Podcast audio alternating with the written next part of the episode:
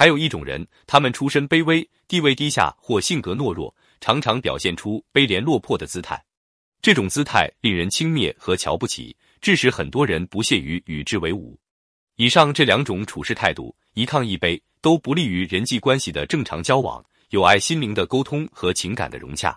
这两种态度是做人处事的大敌，它造成了彼此相处的心理障碍、精神障碍。而且也给交际气氛笼罩了一层乌云，使彼此相处不愉快、不和谐、不融洽。人们喜欢在彼此平等的正常状态下交往，由卑或亢所产生的距离和人际交往的鸿沟，使彼此无法构建有益的桥梁。所以，做人处事应该保持不卑不亢的态度。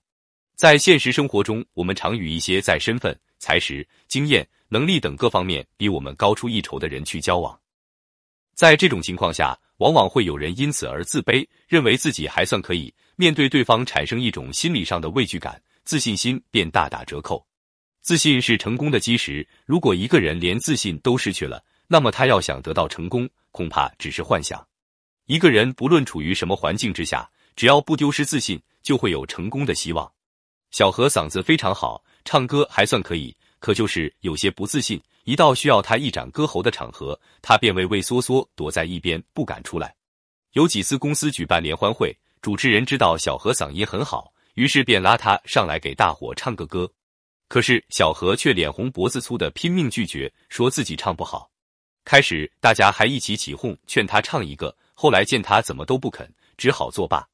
只是因此一来，便再也没有人去注意他。到后来他是什么时候走的，都没人注意。一个连公开场合唱歌都不敢的人，如果让他去搞社交，效果就可想而知了。拥有这样心态的人，不就是自己心灵的囚徒吗？因此，在一些事情上，往往束缚自己手脚的，不是别人，而正是自己。一个人只要不是行为卑劣、酒囊饭袋，那么无论其地位高低、能力大小、条件好坏，都应有充分的自信，切不可有低人一等的感觉。这种观念应该贯穿于正常人际交往的过程中。李白有诗云：“安能摧眉折腰事权贵，使我不得开心颜。”如果面对权贵心生畏惧而自卑，那么你就不可能使自己办事时大方果断起来，能办的事也难以办成。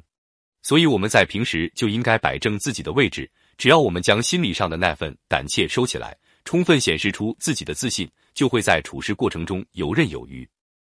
有一则童话：一只黄鹂鸟生着一副极好的歌喉，但就是胆子小。不敢在大家面前唱歌，黄鹂鸟去寻找有学问的伙伴，向他们求教如何才能把胆子练大。黄鹂鸟去找了猫头鹰、长颈鹿、老松鼠，可是每个伙伴都让他先唱一首歌来听听，然后再告诉他。为了求到胆大的学问，后来他已经可以当着所有伙伴的面唱歌，而没有丝毫胆怯了。老松鼠对他说：“你已经找到了练得胆大的方法了。”